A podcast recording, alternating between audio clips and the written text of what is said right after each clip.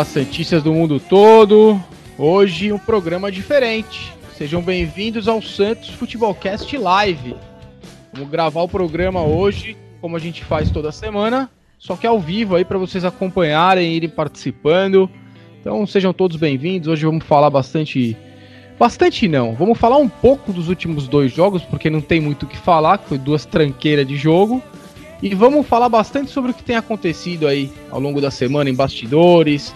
Vamos falar então, cara, um pouco do jogo e vamos falar também sobre o que está acontecendo aí, né? Hoje teve coletiva do, do Alto Ori, é, teve muita notícia aí de bastidor essa semana, né, cara? Falando da relação, suposta relação dos jogadores aí, não todos, né, de uma parte com o treinador, a torcida abraçando a causa. Mas ontem tivemos uma vitória aí, então as coisas essa semana devem ser um pouquinho mais tranquilas, né? Bom, comigo hoje Roberto, como sempre, toda semana, e o Túlio e o Edu fazendo tudo acontecer. O Matheus ia participar, mas ele teve que cuidar da molecada lá, então um abraço para ele, melhoras aí para todo mundo. E vamos falar oi pra galera. E aí, Roberto, tudo bem, cara? Salve, salve, nação Santista. Fala Rod, fala Túlio, fala Edu.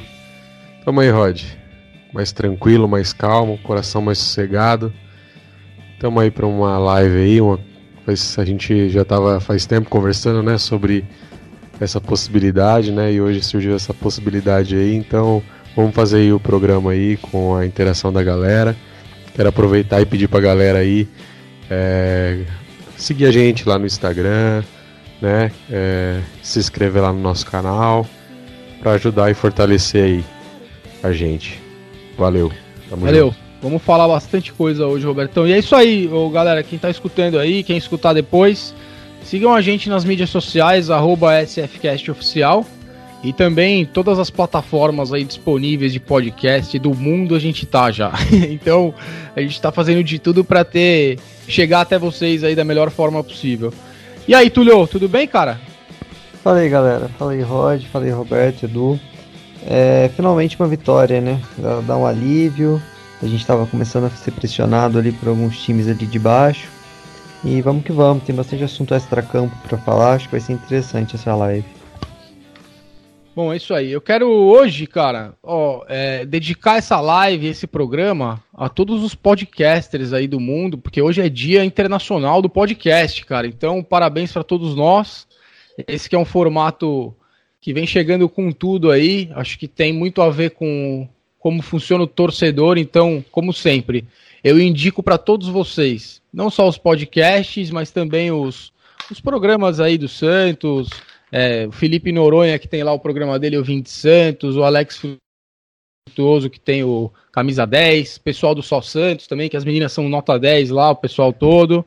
Então, cara, é, valorizem as mídias é, Santistas, valorize as mídias aí que são independentes de qualquer grupo de mídia grande, porque aqui vocês vão ter sempre informação correta, informação verdadeira e sempre o melhor para o Santos aqui no nosso caso, né? Então, cara, vamos começar falando rapidamente, se vocês quiserem. Primeiro do Santos e Fluminense, que eu acho que foi um jogo super estranho semana passada. E aí depois na sequência a gente já fala um pouquinho do jogo de ontem. Começar sair com vocês, cara. Ô, Túlio, e aí, cara? Esse jogo com o Fluminense é um negócio estranhíssimo, né? Um clima horrível no estádio. De repente o Santos consegue fazer um golaço ali e não segura a bronca. Aí toma um gol estranho do meio da rua contra. Aí estádio xingando o treinador e técnico que sai a mão com o jogador. É loucura e o Santos não conseguiu aproveitar com dois a mais, né? Então fala aí, o que, que você viu aquele dia? E depois o Roberto já emenda, Roberto, na sequência que o Túlio acabar, já começa a falar aí o que você viu do Santos e Fluminense também. É, um jogo muito estranho mesmo. A gente, para começar, a gente entrou com uma formação diferente. Entramos com três zagueiros, Felipe Jonathan pela ala, Diego Pituca, Alisson, Derlis Gonzalez fazendo a ala pela direita, três atacantes, que era o Soteudo, o Sacha e o Uribe. Inicialmente eu achei que o Sacha ia jogar pela direita, como ele já testou algumas vezes, o Sacha e o Uribe fazendo essa dupla de ataque. Mas não, o Sacha jogou por dentro, foi até interessante.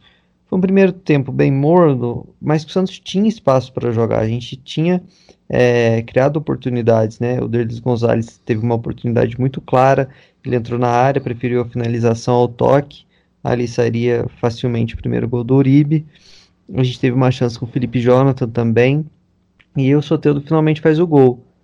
Para a infelicidade do Santos, no último lance do primeiro tempo, o Derlis num contra-ataque, é, contra, a gente tinha quatro atacantes contando com ele, ele optou pelo chute naquele momento, é, o zagueiro bloqueou no contra-ataque, o Fluminense cruza uma bola e o Derlis e o, e o Lucas Veríssimo cabeceia para dentro do gol. Enfim, muita zica nesse lance, o Fluminense terminou o primeiro tempo sem ter dado uma finalização ao gol, mas tendo feito um gol. Só com a gente, né, Tulhão? Só com a gente. e no segundo tempo, o Santos não conseguiu é, voltar tão bem quanto no primeiro. Tão bem, entre aspas, né? Não conseguiu é, reproduzir o primeiro tempo. O Marinho entrou e o Sanches também entrou, mas não conseguiram evoluir, enfim, desempenhar um futebol bom.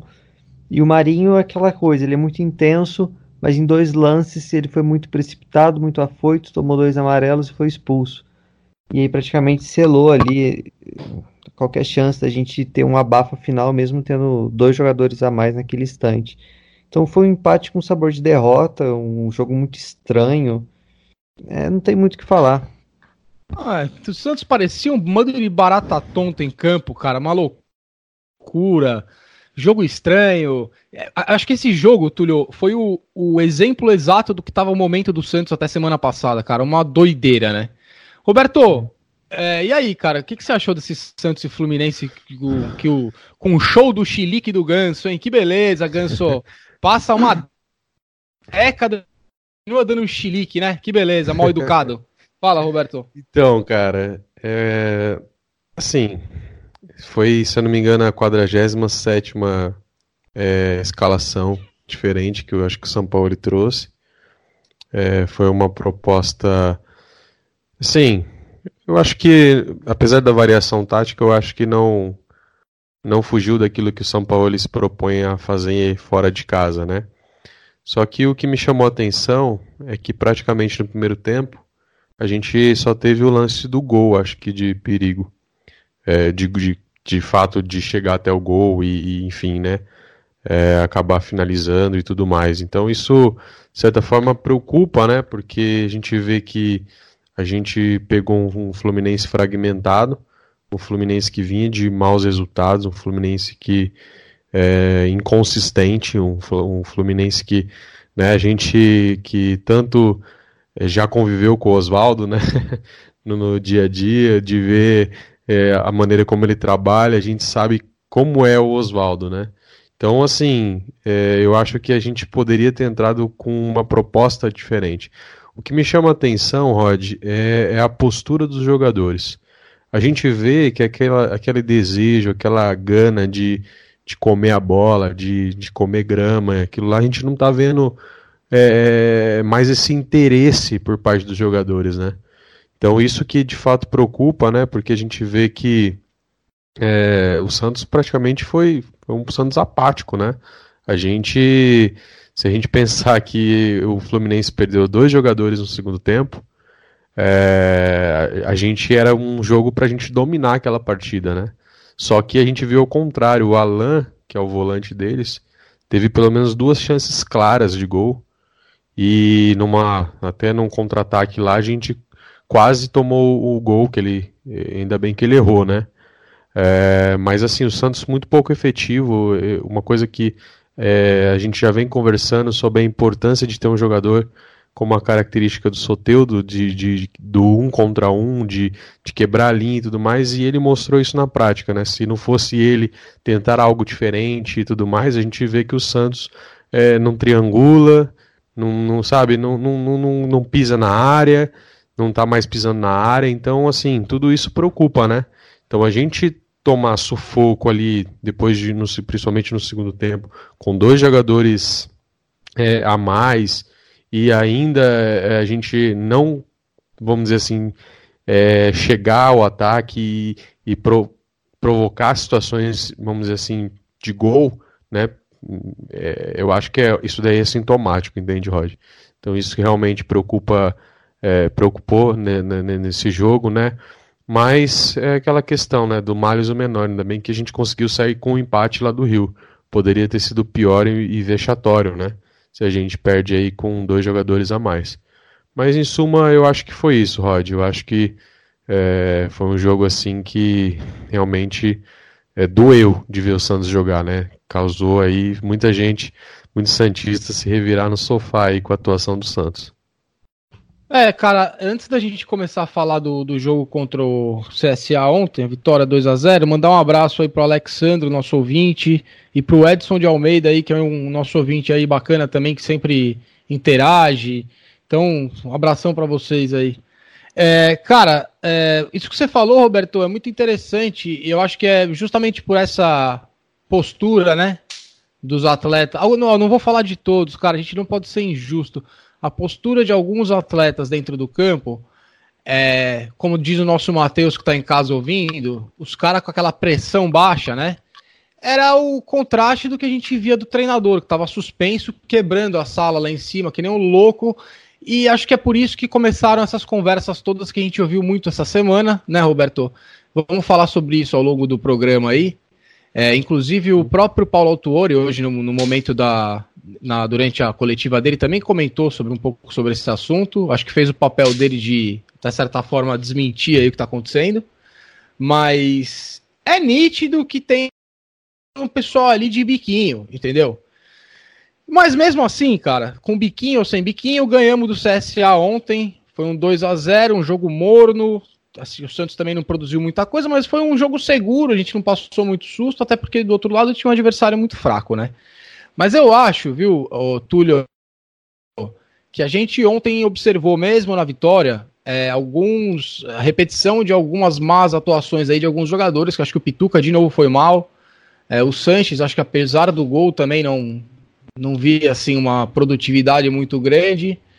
É, o Ferraz já tá virando redundância falar, porque Giamota. todo jogo ele vai um mal. Giamota, meu Deus.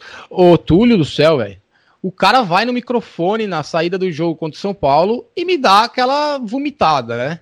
E aí tá bom. Aí ontem vai lá contra o CSA em casa, né? Onde eles gostam de jogar, contra um adversário que, com todo respeito, a gente viu que não tem muita condição de impor problemas para o Santos.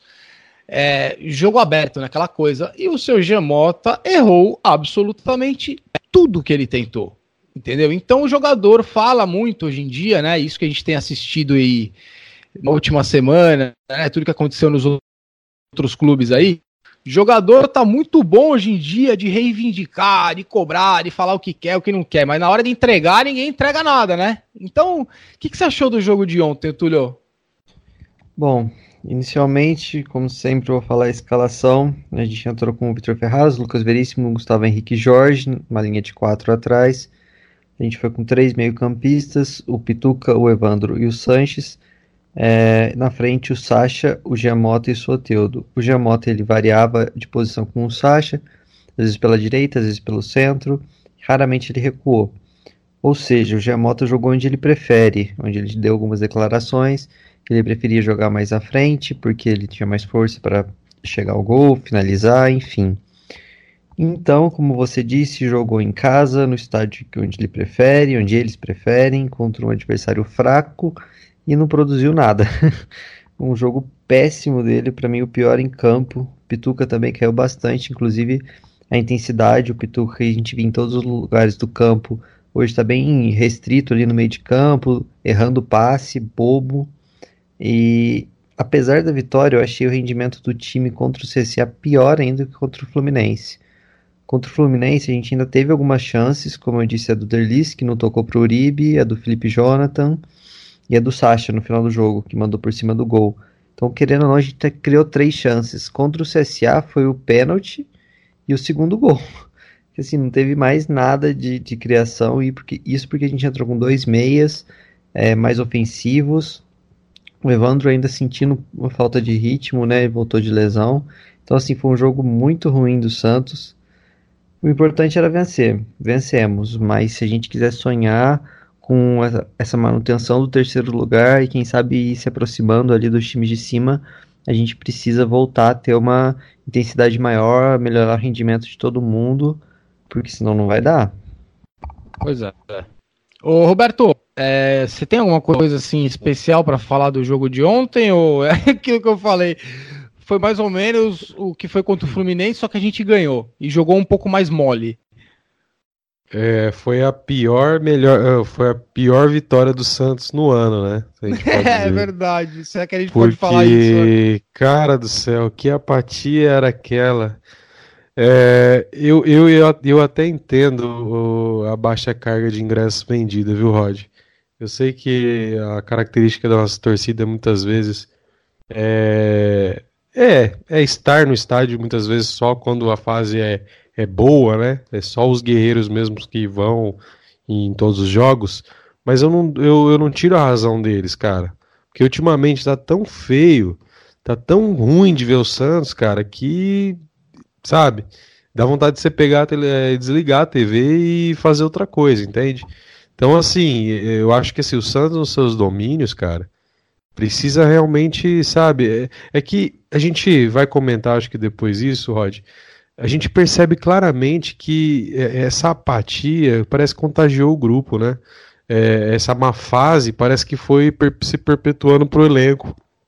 A gente vê que o Pituca vem mal, pô, sabe, eh, tem jogadores ali que, eh, sabe, apesar do Sanches ter feito gol, não fez uma, uma, uma grande partida, né? É, sabe, então, de uma maneira geral, é, quem, quem foram os destaques do Santos? Hum, não tem destaque. O Evandro, o Evandro foi bem. É, o Evandro foi é, bem. O Evandro foi bem. Saiu lá com cãibra, eu acho, se não me engano. É, jogou bem. Mas, sabe, é, mas em suma, assim, a gente vê que é, é, a fase em si, é, é, isso é uma coisa que a gente precisa discutir, se isso realmente é má fase, se isso é, é, é moleza, é, sabe, é para fritar o treinador, porque realmente a gente não consegue entender essa apatia do Santos em casa, entende? A gente pegou um adversário fraco, né? Essa foi a verdade. O Palmeiras foi lá, fez 6 a, a 2, se não me engano, né? No, no CSA. Então eu acho assim que a gente tinha tudo, foi uma vitória. Eu estou feliz por isso, né? Por, por, sair dessa situação incômoda de empate, derrota, empate, derrota, que era uma coisa que a gente vinha sofrendo, é, mas precisa voltar a jogar bem, né, Rod? Eu acho que essa é uma questão que a gente é, tem cobrado. Eu particularmente achei boa a escalação que o São Paulo montou. Muitos criticaram o Mota e tudo mais, mas cara, a fase não tá boa para prática para quase ninguém, né? Com ressalva talvez ao Soteudo, né? É, o Soteudo Enfim. tá bem, cara. Acho que o Soteudo é a nossa única válvula de escape é. no ataque aí no Exato. contra um. Entendeu? Ele tá bem, ele mantém regularidade. Achei, eu, também, é, eu também não achei que o Sacha foi tão mal assim, então, assim, mas é, de uma maneira geral tá, tá, tá, não tá legal, né? Então, eu acho assim que eu gostei da escalação, como eu disse, né? Então, eu acho que para aquele momento era o melhor que o Santos tinha. Eu acho que o Santos agora daqui para frente, Rod, precisa pensar em, em recuperar a confiança, recuperar isso, talvez isso, isso. vestiário, né? Eu acho que o, o, os jogadores, juntamente com a comissão, precisam se fechar de fato é, porque a gente tem, tem um ano aí pela frente. Se a gente for pensar, Flamengo empatou, Palmeiras empatou e a gente diminuiu um pouco a diferença, entende? Então, é, se a gente se aproveitar desses jogos, né? É, a gente vai ter aí Santos e Vasco no próximo sábado. É, são jogos que a gente precisa se impor e vencer, entendeu? Só que, assim, né, a gente estava até discutindo uma situação naquela que o Sanches fez o gol de pênalti. Eu não, eu, eu, eu não sei se foi um desabafo aquilo, ou sabe, ou se era. Eu acho que não, acho que ele já fez outras vezes, acho que é. não teve nada. É, mas é uma situação assim que é, o Santos não tá jogando bem, o Santos merece críticas, cara. Não, não, não é uma questão de pegar no pé dos jogadores, dos atletas. Não, o Santos vem numa. O Santos merece estar sendo criticado, entende? Só que Olha, eu, eu, é, eu acho que envolve mais, muito mais uma questão é, dos jogadores em si, porque eu acho que, assim, São Paulo está fazendo o que dá, cara. Não tem muito o que fazer com esse elenco. A gente, acho que o torcedor precisa entender uma coisa, Rod. Nosso elenco não é excepcional. Nosso elenco é médio para bom. É duro a gente aceitar essa realidade, mas essa é a nossa realidade, entende? É, eu vejo alguns falando, não, porque o, o Flamengo é, tem. Não, o Palmeiras tem. O Santos tem elenco para. Não, não tem, cara. Não tem para competir de igual para igual, não tem. Mas a gente tem um diferencial no banco que é o São Paulo. Então eu acho que hoje a fase está muito mais ligada a, aos jogadores, porque a gente vê que o São Paulo fez lá no Paulista Giamota jogar e tudo mais, né? Só que agora não tá, não tá rendendo esses jogadores, né? Então a gente vê que é muito mais uma questão de, de campo, de raça, de vontade, do que esquema tático, entende? Eu Cara, que... eu vou falar para você, Roberto, o seguinte, é, eu acho que nada mais está acontecendo do que o Santos está voltando para sua normalidade, entendeu? O São Paulo ele chegou e a, concordo com o que você está falando agora. Eu acho que tudo que está acontecendo essa queda do time não tem nada a ver com esquema tático. São Paulo está tentando tudo que pode mais um pouco, mudando, muda a formação, dá chance para jogador. O que eu acho que está acontecendo, cara, é mais do mesmo em relação aos caras que já passaram na mão de cinco, seis técnicos aí no Santos. É, e acho que quando você fala que contagia, posso te falar, velho, deve contagiar mesmo, cara. Deve ser muito chato, cara. Você tá ali, chegar com todo o ânimo para fazer um negócio bem feito, e aí, de repente, você chega lá no dia a dia e começa a ver aquela cara de mole que uns fazem ali, cara de que tá mais afim de ir para outro lugar, o outro que já tá com pré-contrato, o outro que tá sempre insatisfeito, reclamando. Então, sabe o que, que eu acho? E aí eu deixo pra gente já começar mandar ver no debate. Eu espero, eu espero que para 2020 o São Paulo continue, o Autuori continue, jogadores que chegaram há pouco tempo, exceto algumas exceções aí, continuem, mas os caras, as mesmas carinhas de sempre, que estão há anos e anos com essa mesma história, começa bem, aí vai caindo, aí começa a entregar, aí começa a reclamar, aí começa com cara de sofrimento. Esses caras aí, esses caras eu não quero mais no Santos ano que vem. Esses caras podem ter ser boas pessoas, eles podem assim ter valor como atleta, mas no Santos não tem mais o que fazer, cara, entendeu? Se a gente quiser mudar isso daí, não é mudar técnico, é realmente trazer oxigênio novo para esse elenco que está precisando. Essa é a minha opinião. E aí eu deixo vocês aí o debate. Só para só concluir, Rod, eu acho que assim, é, a gente teve casos recentes é, relacionados ao Fluminense, né, aquela situação vexatória do Ganso discutindo ali e tudo mais. A gente vê que o Palmeiras teve um caso recente com o Felipão, o Cruzeiro, né, um exemplo agora com o Rogério Ceni.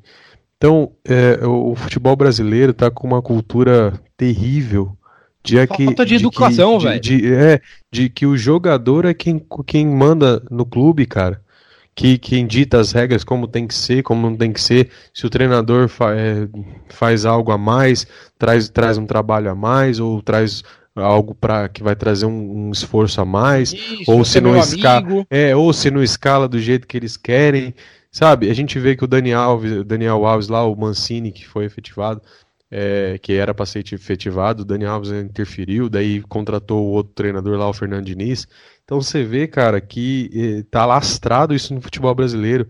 Então depois do jogo do Fluminense, surgiu esse, esse boato que eh, os jogadores estariam satisfeitos, né? Começaram a surgir esses boatos e alguns veículos deram né, essa, dessa insatisfação de alguns atletas do elenco com a rodagem que o São Paulo faz, que com essas variações táticas, com a cobrança excessiva, né?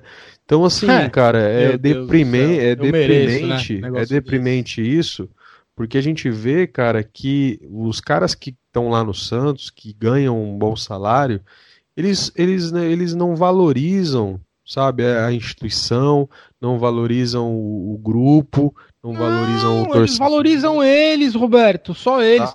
Ô, ô, Túlio, Túlio, hum, hum. sabe o que é mais interessante disso tudo, meu jovem, meu caro, meu garoto? Diga. Que a gente está vendo essa revolução de atletas, né?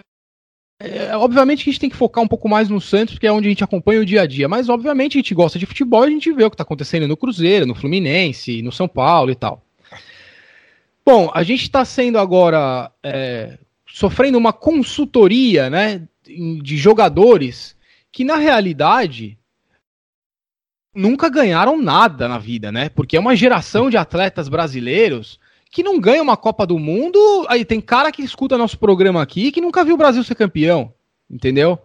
E aí eu tô vendo uma geração de atletas, como eu disse no começo do programa, Tulio, que de repente quer ser profissional até para mandar no clube, mas ao mesmo tempo não consegue acertar um cruzamento, entendeu? Não sabe fazer um gol na cara ele e o goleiro. Então, Túlio, tá tudo errado, né, meu irmão? Não sei o que, que você acha, mas eu acho que o, é o cachorro comendo o próprio rabo ali. É uma coisa estranha, né, o que tá acontecendo no futebol hoje. Exatamente, é completa falta de profissionalismo, anarquia total. É, como é que fala? A macaco, a banana comendo macaco, né? Isso, exatamente. Porque não faz sentido, a ordem vem de baixo para cima. Então ele decide onde ele vai jogar, o uniforme que vai jogar, a escalação, que mais? Que decidir o próprio salário também. Porque não faz sentido. Para mim tem que passar uma, tem que reestruturar, né? Falando em, do Santos, de cima para baixo, o Paulo Autuário eu acho que é a peça fundamental para isso, com o apoio da diretoria, deixando o técnico trabalhar, limpe todo o elenco, todas as peças que o São Paulo entender que representam essa moleza que o Santos já tem durante anos, principalmente nos jogos decisivos, na hora de decidir. E vamos começar a construir uma cultura no Santos de trabalho, de trabalho intenso, que é como o São Paulo prega por onde ele passa, para que isso se permaneça, para que isso permaneça ao longo do tempo, né? Para que isso se torne uma identidade do Santos. Então, quem chega aqui vai trabalhar, desenvolver suas características, para que isso se encaixe no esquema e o Santos seja campeão. Então é todo um contexto que a gente tem que alterar. Claro que isso não é da noite para o dia, mas tem que, ser, tem que começar a ser feito ontem. Porque assim a gente consegue diminuir a distância econômica que o Santos tem hoje para outros times e brigar por títulos. Porque o Santos vive para brigar para título. A gente não é uma empresa que só quer lucro. A gente quer brigar nas cabeças. Então acho que é um passo que a gente tem que dar e isso passa muito pela manutenção do São Paulo para 2020 muito com o que o Autório falou hoje, mas é isso a gente discute mais para frente, né? É, isso que você falou, cara, é muito importante. O Roberto também falou é, sobre isso. Com o panorama atual né, do Santos, a gente não vai conseguir é, competir financeiramente com Flamengo e Palmeiras, né? Mas o futebol brasileiro hoje, a gente tá vendo por esse time do Corinthians aí que não joga nada, os caras em quarto lugar do campeonato, entendeu? É muito equilibrado, é muito nivelado por baixo, entendeu? Então, com um trabalho bem feito, dessa forma como você falou agora, Túlio, a gente tem chance sim de buscar títulos, cara. De começar de novo a revelar atletas que estão preocupados em jogar futebol, como o Rodrigo, cara. Rodrigo é um exemplo disso. Menino, cabeça boa, tá lá no Real Madrid porque sempre se preocupou em jogar futebol. Ao contrário, a gente tem ainda uma geração no Santos com é, síndrome de Neymar, né, cara? Então, eles querem ser estrela, eles se comunicam muito por rede social tal, mas eles têm que entender que eles são jogadores de futebol. E sem um comandante, o atleta não vai amadurecer, o jogador não vai jogar bem. Entendeu? Pelo que eu te falei, a gente não está acompanhando, Roberto, Túlio, ouvintes, amigos, Daniel Camúcia que está aí nos escutando. A gente não está falando de uma geração de jogador, jogadores e atletas super vencedores, né? Principalmente esses do Santos, cara. Então, é, minha opinião aqui é dada, certa para mim. Eu não vou mudar essa minha opinião. Dificilmente eu vou mudar ela até o final do ano e pelo menos pelos próximos dois anos. Eu tenho total certeza que o melhor para o Santos hoje é a manutenção do Sampaoli, mas isso acho que não depende só do Santos, depende dele, obviamente ele tem contrato e tal, mas como disse bem o, o Autuori hoje, o cara quer ver um planejamento bem feito, isso significa jogar as claras, se preparar, que já que a gente não tem tanto dinheiro, Túlio, a gente não pode errar, e a gente errou bastante em contratações esse ano, e aí tá na, né, a gente pode falar um pouco mais, mas acho que o, o maior exemplo do erro de contratação do ano é o nosso amigo que estava saindo na porrada na balada aí outro dia, véspera de jogo, né? O grande Cueva é mais um que, meu Deus do céu. Mas, cara, é para seguir em frente e para tudo isso acontecer, eu não consigo ver todo esse projeto e essa mudança com atletas como, desculpa, eu vou ter que dar nome, Vitor Ferraz, o Gia Mota, é, e mais quem Gustavo tiver Henrique. lá, Gustavo Henrique, que a gente, ó, até o, o, nosso amigo, o nosso ouvinte, o, o Alan, Ele mandou, é, pelo jeito, Gustavo Henrique não vai renovar. E isso não é palavra só do Alan, nem do Santos Futebol Cast, nem minha, nem de vocês. É palavra do próprio Sampaoli. E acho que, que para quem, torcedor santista que vive o dia a dia, tem acompanhado essa novela toda, quem escuta a gente tem acompanhado, né? Então ele manda. Já que o Gustavo provavelmente não vai renovar, não é melhor afastar o cara e dar oportunidade para outro atleta? É, eu quero essa resposta de vocês e eu minha resposta é simples. Eu não acho que o Gustavo Henrique dê tanto ganho técnico dentro do campo que a gente não possa tentar afastar e resolver o que ele quer fazer, porque gente, não é é o Santos, cara. Se o cara tá indeciso, se ele quer continuar no Santos, que é o clube que ele nasceu, pode ir embora, velho. A gente precisa de gente que queira ficar, porque na hora de decidir, é, esse, é essa coisa que faz a diferença, Túlio. É isso que tá fazendo a diferença, entendeu? É cara que gosta um pouco mais dessa camisa, meu irmão. E eu pego aqui na minha camisa, que eu tô com a camisa do Santos, entendeu? É cara que tem vontade, tá faltando para esses caras, mas são sempre os mesmos de sempre. Então, eu acho que tem que afastar, mas não acredito que esse seja o caminho até o final do ano, mas eu não sei o que, que vocês acham. Eu não sei se é isso que vai acontecer, mas é o que eu gostaria. Cara, eu acho assim que é uma decisão que assim, se a gente pensar como torcedor, eu afastaria. Tá? Para mim, o Gustavo não é unanimidade. É, eu particularmente, não gosto dele porque ele não é um jogador de combate, não é aquele jogador de, né, que, que é agressivo, né? Eu acho que muitas vezes ele não usa o corpo para segurar, por exemplo, um centroavante.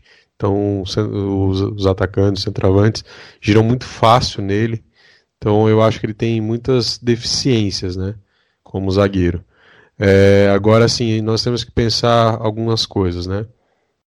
De fato, houve um investimento desde cedo na vida do Gustavo. É, alto, é, né, Roberto? Alto, né? Hoje o Gustavo ganha muito bem, Rod. É, se eu não me engano, se eu não me engano, eu acho que é, tá entre 250 mil por mês. A renovação, se eu não me engano, chega a quase 400, 450 mil, algo nesse sentido, né, que foi proposto pelo Santos. É, só que a gente tem um treinador que, infelizmente, hoje, assim, tem a palavra final, né? que eu acho que na verdade essa decisão tinha que ser conjunta, né? Mas querendo ou não, hoje a decisão do São Paulo pesa, então ele, eu, é, até onde a gente sabe, ele não vai abrir mão do Gustavo, né? Mesmo sabendo que aí falta pouco, né? É, para ter, terminar o contrato dele. Então, assim, até onde eu sei, ele não vai abrir mão do Gustavo. Então, eu não sei se até onde a diretoria vai entrar em, entraria em rota de colisão com ele, entende? por causa do Gustavo Henrique. É, pensando por outro lado, é um salário aí mensal, então querendo não se afastar, você vai ficar pagando aí até o final 750 mil reais por aí, né, Rod? É, para um jogador ficar inativo. Então é uma situação bem complexa, ao meu ver. Entende? Existem N fatores. O meu lado torcedor pegou não quer renovar, afasta. A gente, eu não quero sofrer de novo aquilo que a gente sofreu com o Lucas Lima. De, de, de, de aquela novela toda para no final ele acertar com o rival. Né? Então a gente sabe aí que Flamengo, Corinthians, São Paulo tiveram, já manifestaram o desejo, já conversaram com o empresário dele. Para mim, para mim, eu acho que ele vai para o Flamengo. É, mas em suma, é, eu acho que existem muitas coisas a serem pensadas, Roger, mas eu como torcedor, para mim, jogador que não tem, vamos dizer assim, gratidão ao clube, eu sei que é, não existe só essa questão, é, vamos dizer assim, de, de, de sentimento, né? É um negócio para eles, né? É, mas eu acho que é bem complicado, Rod, você sair de um clube que você revelou sem dar nenhum retorno para o clube. Então eu acho que falta isso um pouco. E eu acho também que foi um pouco de amadorismo da diretoria do Santos de deixar isso se estender. Já não é o primeiro jogador que a gente perde dessa maneira.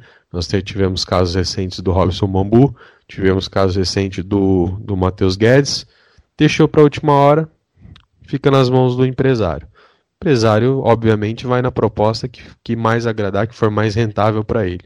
E eu acho que é isso que o empresário do Gustavo tá fazendo, entendeu? Tá indo, na, vai naquilo que for mais vantajoso para ele e para o atleta. Túlio, e você? O que, que você acha disso tudo, cara? É uma situação bem complicada. O ponto principal para mim foi o que o Roberto falou agora no final. O Santos, como um todo, ele tem que pensar é, em como ele vai tratar as próximas renovações para isso não acontecer. Isso tem acontecido de forma recorrente. Se a gente for pensar, tem vários outros casos, vários outros atletas que a gente já perdeu para o Bahia, para o Grêmio, para o Atlético Paranaense, para fora. É, Quanto ao Gustavo, a decisão de afastar ou manter no elenco, eu acho que é trabalho pro Altuori. Ele tem que ver com o Sampaoli, com o Pérez, tentar chegar no meio termo, porque o técnico, óbvio, ele nunca vai querer abrir mão de um zagueiro que é titular. Por outro lado, o Santos não pode ficar refém de uma decisão exclusiva do técnico e do jogador. Então, talvez é, ele ir para o banco e a gente ter outro, mas aí você está interferindo diretamente na escalação do técnico. Então, assim, é uma situação muito complicada.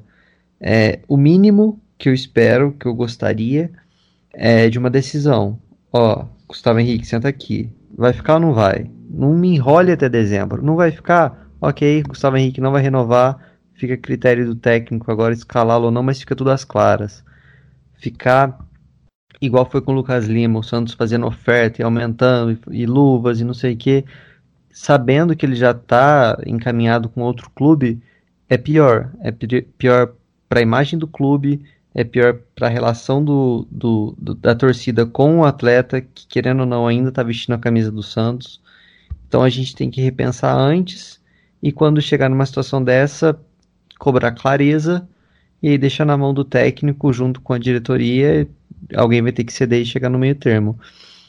Só um decidir sozinho, de qualquer um dos lados, o outro vai, é, vai, vai gerar uma rusga. Então, já que chegou nessa, nessa situação, tem que sentar e conversar, não tem muita, muita escapatória. Né? Pô, cara, o, o, Manuel Brunetti, Joy Buenos Aires, Marcelo Cavalcante. Uma galera aqui é meio unanimidade falando encosta o Gustavo Henrique. E eu acho que aí é o pensamento do torcedor, mas tem que ser analisado tudo isso. A minha única questão é o quê?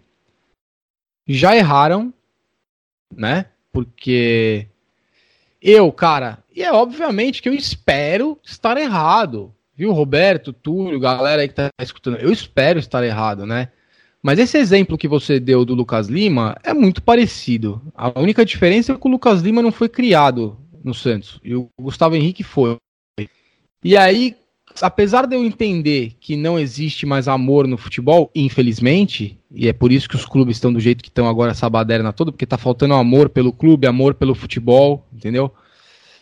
É, eu entendo que no caso como o Gustavo Henrique, o atleta deveria pensar e considerar assim, né, é, na hora de aceitar uma proposta, um pré-contrato, uma coisa assim, a história dele toda no clube, né? Eu não sei se o Gustavo Henrique pensou nisso. Eu também não sei se o Gustavo Henrique hoje, viu, Túlio e, e Roberto? Eu não sei se o Gustavo Henrique tem mais opção de escolher, porque se ele já assinou um pré-contrato, ele não tem mais o que fazer. Ele não vai quebrar o pré-contrato porque deve ter uma bela de uma multa, principalmente se ele acertou com um grande clube brasileiro, né? E se é essa a verdade, é, eu acho que o que o São Paulo espera de um atleta que convive com ele todos os dias é a verdade. Então talvez ele esteja, infelizmente, né? Ou felizmente para quem é da geração dele, eu não sou da geração dele, mas eu sou um pouco mais novo, mas eu acredito na, em sempre você buscar a verdade nas coisas, né? Só que eu não sei se tem isso no, no, no, jogador brasileiro hoje. Talvez o atleta brasileiro hoje ele vive num mundo paralelo, numa bolha em que a verdade não seja necessária. Então, talvez o São Paulo vai ficar esperando, sentado até o Gustavo Henrique falar a verdade, se ele já assinou contra o clube ou não. E se ele não assinou, eu quero saber o que mais que ele está querendo para renovar, porque já chegaram no salário que ele quer, nas luvas que ele quer, no jeito que o empresário quer, e ele falou que ainda não sabe. Então, o que está esperando? O que está faltando? Uma cesta de café da manhã? É... Quer que eu levo passear na Disney? Se vier para cá, faço um tour? Eu não sei o que mais. Então, só, só precisa se decidir, cara, porque são essas coisinhas que, quando somam, vira uma coisona e aí atrapalha o dia a dia do elenco, entendeu? Então, Espero que tenha uma solução daqui para frente. Não acho que o São Paulo vai afastar. E também não acho que o Gustavo vai continuar, porque, eu, na minha opinião, ele já deve ter acertado com outro clube. Mas segue o jogo, né? Vamos falar de mais coisa que tem pela frente, que é o seguinte. E vamos falar um pouquinho da história do Cueva, cara. Eu, para mim, não tem mais o que fazer. Tem gente que fala, não, mas é do Santos, ainda vai ter que começar a pagar. Eu acho que tem que ter um jeito e se virar e tentar até o último segundo quebrar esse contrato, devolver, porque não tem condição de um atleta desse, cara. Desculpa, eu não vejo solução pro cara, velho. A, a carreira dele mostra. Que que, Roberto, o que, que você acha? É, na verdade, assim, né? É, aconteceu essa confusão aí semana passada. E eu até te mandei o áudio hoje, né, de um cara que tava lá na Mob é, naquele momento da agressão, tal, falando que um, um rapaz lá é, avisou que ia chegar e dar, um, dar uma, uma porrada no Cueva tal.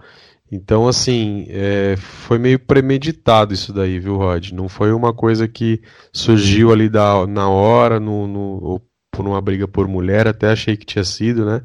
Mas o que me disseram é que foi um torcedor aí, insatisfeito, que chegou e foi para cima dele e acertou uma porrada nele. Daí ele não teve meio de se defender, ele tinha que se defender, né, de alguma forma, né?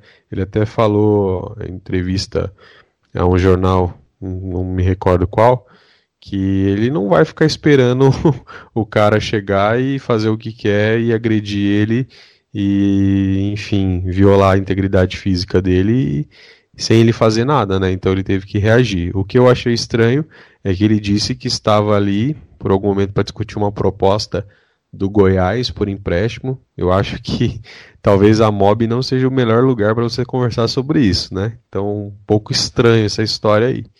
É, mas tinha uma proposta aí do Goiás de empréstimo, o Santos não, não liberou, né? Só que eu acho que é uma história meio estranha dele estar lá naquele momento para isso, né?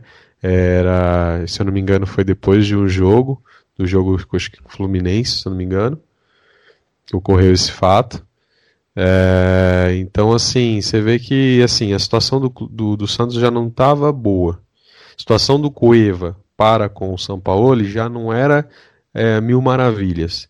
Então, o cara que na verdade é, é, tá estava ali tentando buscar o espaço dele, simplesmente parece que jogou uma, um balde de água fria na esperança do torcedor, né? Porque foi feito um investimento, né? Até conversava hoje com o irmão do Cueva, é, e ele me disse o seguinte, né? Que existe a, a obrigatoriedade, né? Uma cláusula de obrigatoriedade de compra. Então, Rod, a gente tem que pensar que não tem como, né? Até acho que sa saiu uma notícia aí que o Santos iria entregar o jogador e tudo mais. Só que quem vai? Você acha que o clube russo vai aceitar? Existe uma cláusula de obrigatoriedade de compra, Rod. Não tem como você fugir disso, entende? Então, meu amigo, é, é, é, é muito difícil, né? Porque a gente vai ter que esperar pagar os caras, né? Tentar vender na próxima janela. Então é, é complicadíssimo. Um jogador que é caro, não é barato, atua mais pela seleção, é, teve pouquíssimos minutos, não, não, não teve um gol, não teve uma assistência, não, enfim, não produziu nada. Então tá mais aí um pepino e um abacaxi pro Santos cascar. Túlio, dá sua opinião sobre esse assunto Cueva e depois eu, eu falo o que, eu acho que tem que fazer com ele. Bom, é... Cueva, pelo que disseram, o vídeo foi na sexta-feira à noite e uma balada, né, uma casa de festas não é o local que eu imagino que alguém vai discutir um possível contrato. Essa história é extremamente mal contada. É, se a gente for olhar o vídeo, ele alega que alguém tá com uma garrafa nele e ele foi se defender.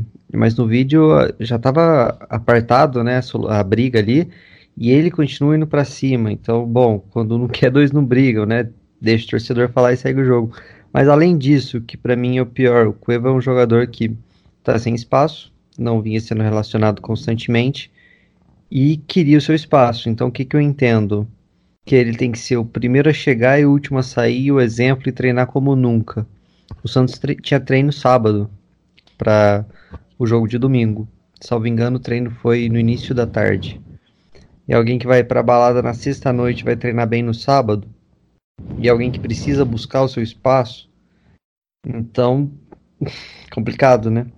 Quanto a rompimento de contrato, em linhas gerais, sem analisar, é muito complicado.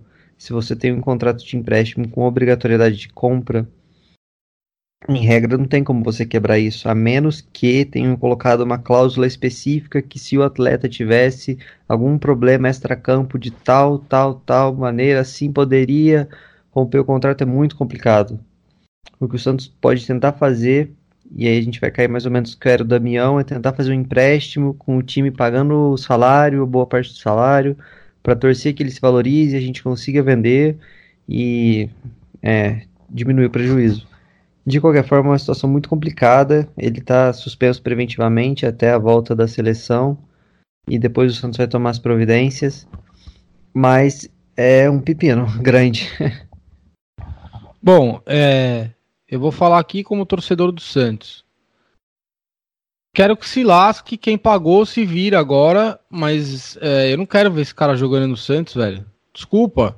Sabe, o cidadão, se ele tivesse na igreja, na casa dele, ele não ia tomar um soco na cara, não ia estar em contato com um cara bebaço lá querendo pegar ele, entendeu? Então, Rod. é aquilo, né, Roberto? É complicado isso aí, entendeu? O cara não é que, nossa, olha, um santinho que nunca fez nada. Não, o cara tem um histórico, velho. Desde que ele chegou no Santos já tem 200 coisas. Não, e, e sabe o que é engraçado? A gente teve o caso recente da filha dele que nasceu prematura, tudo mais. Cara, você tá com a filha que recém saiu da maternidade, com problemas, sabe? Você já tem filhos. Cara, o que, você tá fazendo numa casa noturna numa sexta-noite? Ah, tá mostrando o quanto ele não tá nem aí com o Santos, cara. Nem com Sabe? o torcedor, nem com nada. E- o cara sem noção, ganhando um monte de é, dinheiro. Exatamente, exatamente, cara, não tá nem aí com nada. Então você vê assim que, pô, é, é, tinha que ser uma motivação pro cara, pô, minha filha, mi- minha família, vou lutar por isso. Não, não é o, o o Cueva aí já não é mais um, um moleque, cara, sabe, o Rod? Então você vê que a, a cabeça do cara é virada mesmo, entende? Então a gente vê que, assim, é, é todo, quando, por isso que eu falo pra você, a gente, a gente sempre comenta isso. Quando o torcedor rival começa a falar, ó, fulano é isso, fulano é aquilo, a gente não alertou os palmeirenses acerca do Lucas Lima, vocês vão se irritar com ele. O que que ele tá fazendo lá? A mesma chinela, chinelada que ele fazia aqui. Então, mesma coisa. O São Paulino alertou. Olha o extracampo, e a gente já sabia disso. Muitos torcedores santistas alertaram e falavam, olha, Cueva é problema, Cueva é problema. Só que a gente, naquela emoção, né, de pô, trazer um jogador bom, enfim, de seleção e tal, você fica naquela empolgação, né, cara? Mas, pô, falta de aviso não foi, né? Principalmente torcedor rival, que conhecia o cara. Eu tinha um amigo São Paulino que falava, cara, você vai se arrepender. E eu, não, você tá falando isso porque você é, né, tá com inveja, enfim. Inveja nada, cara. Tá aí, tá aí o resultado. Eu nunca vi é, um jogador tão com tanta falta de comprometimento igual o Cueva, cara. E não tem e, e não tem, é, sabe, Rod, esse desejo, como o Túlio falou, primeiro a chegar, último a sair, mostrar serviço, foco. Não, cara. Eu vejo que ele faz uma preparação lá com o Sérgio Pérez, que a gente já entrevistou. É, mas é uma preparação, parece que é pra seleção, não é pro Santos. Ah, hoje o Santos Então. paga sei lá quantos mil reais pra ele por mês pra ele jogar na seleção do Peru. É bonito, Exato. bacana, legal isso Então, aí. Péssimo investimento, né? Pois quando- é, é um pouco disso, né, Túlio, que o, que o Autuori fala hoje, né, velho? Sim. Então, não tem dinheiro, não dá pra fazer isso daí. Até, ó, antes de você começar a falar, vou até mandar aqui, ó. O Lucas Cabral falou: além do Cueva, Brian Ruiz, seu Uribe, o Gustavo Henrique, ou seja, tem uma série de jogadores ali que não ganham pouco e que não estão comprometidos com o Sampaoli, com o Santos, com o torcedor. Então, é, reflete em campo. Um bando de perna de pau que tá descompromissado ainda, fica difícil, né, cara? Fala aí, Túlio.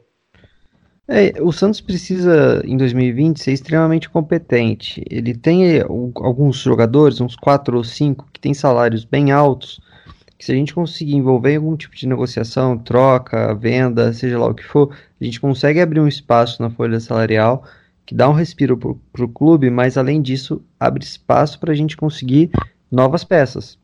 Então, Uribe é o 9 que veio a preço de ouro, não funcionou. A gente consegue mandar ele para o mercado que ele fez sucesso, que é o México, seja uma troca ou uma compra. Brian Ruiz, para mim já tinha que ter liberado em janeiro. É melhor abraçar um prejuízo pequeno do que ficar esperando um retorno que nunca vem e você só aumentar o prejuízo. E, e assim vai. Então, se a gente conseguir liberar ali um milhão e meio, dois milhões que seja da folha, dá para a gente conseguir um segundo volante bom, um outro camisa 9 que não precisa ser excepcional. O Sacha não é excepcional e faz seus gols um pouco melhor que ele para o Sacha ser reserva. Ok, a gente consegue lidar com isso. Então o Santos precisa ser muito competente nessa janela e tem que planejar desde já. Porque para um... você ser competente, você tem que ser rápido no mercado. A gente não pode começar a contratar em março. É, em dezembro a gente já tem que estar no mercado afiado. É, e dessa vez eu entendo, são estilos de negociação, são perfil de, de negociador, mas a gente não vai poder ficar pechinchando até o último dia da janela, porque aí não fecha ninguém e veio o que estava na lista, e aí engole agora se vira, entendeu? Não pode ser feito dessa Exato. forma. E aí, é, falando nisso do ano que vem, cara, é, se eu não me engano, Roberto, você que é o homem da notícia aí, a gente já teve times da Turquia com interesse no Sacha e no Giamota, ou não? Sim, sim. Ah, tá. É, a gente teve sondagens, né, do Mota, se eu não me engano, em relação ao Fenerbahçe, da Turquia. Hum. Teve do, do Sacha também. O Sacha teve sondagem do Japão, do Catar, né? Teve sondagem da, se eu não me engano, da Alemanha. Ou da Alemanha não, desculpa. Da Itália, da Espanha. Então, assim, é, sondagem tem, só que proposta, proposta não chegou, entende? Então, assim, eu, eu sou a favor, assim, tá? É, jogadores medianos para bons, como é o caso do Sacha, Jamota, jogador mediano, quando estão numa fase excelente, você tem que aproveitar a próxima janela e vender. Entende? Porque é fase. É fase. Porque a hora que esses caras começam a mostrar realmente quem ele, o futebol deles como ele é, né? É, começa a mostrar realmente é, um futebol mediano co como a gente sabe que é. Então tem que aproveitar as fases, sabe? E muitas vezes é, é, é engana e ilude um pouco quando está naquela fase boa que você fala, ah, não vou vender, só vou vender por um valor exorbitante, mas daí o cara vai lá e cai e daí a gente acaba tendo que ficar com ele mais um período, né? Como é o caso do Jean Mota. Jean Mota teve sua fase aí que o pessoal chamava de Jean Messi. A gente se empolgou com isso aí. Mas não, não, você, voltou... eu não. Não vem falar a gente, não, cara. e... Eu não tenho nada a ver com isso, não. E, e, o cara voltou a ser o que era, entende? Então, assim, tem que aproveitar, cara. Esses jogadores é o que é o que acaba trazendo grana pro clube, né? Esses jogadores medianos, jogadores então assim a médio e curto prazo. Então eu acho que tem que pensar é, em vender por um valor às vezes bom, é, por vezes bom e fazer já um investimento novo em, em jogadores mapeados que ainda não foram descobertos porque a gente está falando aí de ser ligeiro no mercado e tudo mais. Só que é muito difícil a gente ir para o mercado, Rod, Túlio, numa Série A, por exemplo, onde, por exemplo, a gente vê o Léo Senna, é, o Alex Santana, que são jogadores que vêm se destacando, já estão valorizados, entende? Sim. Só que esses caras, num determinado momento, estavam nos seus clubes, ainda não haviam sido descobertos, a gente poderia ter mapeado, chegado antes e ter levado esses caras Sabe o que Santos. a gente tem, Roberto? Sabe o que a gente tem? Então eu vou falar para você. A gente tem hoje jogadores que talvez não tenham um grande valor de mercado no sentido de provocar é, propostas, né? Porque é muito fácil quando você tem um, um belo de um produto, como o Rodrigo, você senta na sua mesa e as propostas vão surgir, né? Quando você não tem esse grande produto, você muitas vezes tem que ir ao mercado e provocar o mercado. Você tem que aguçar, você tem que, você tem que de alguma forma fazer o negócio acontecer, né? Então, quando eu disse para vocês da Turquia, se existiu proposta, se, sondagem, é porque esses jogadores já foram monitorados lá no mercado. Vocês estão felizes com o lado direito do ataque do Santos e com aquele falso 9 ali? Não estão, né? Eu tenho um cara bom na Turquia lá para indicar, que pode ser que ele não dê mais retorno financeiro pra gente, entendeu? Mas você chegar com o Sacha e com ou um Gemota e lá falar com o time do Robinho, talvez você consiga uma liberação aí. Então, outro cara aqui que estão falando, ó, o tá aí, deixa eu achar aqui. Uh, o Caio Linhares. Caio Linhares fala aqui falando aqui sobre o Jobson, né? O Jobson, respeito e, e valorizo muito é, a ideia dele de falar: meu, eu quero tentar a minha sorte aqui no Santos.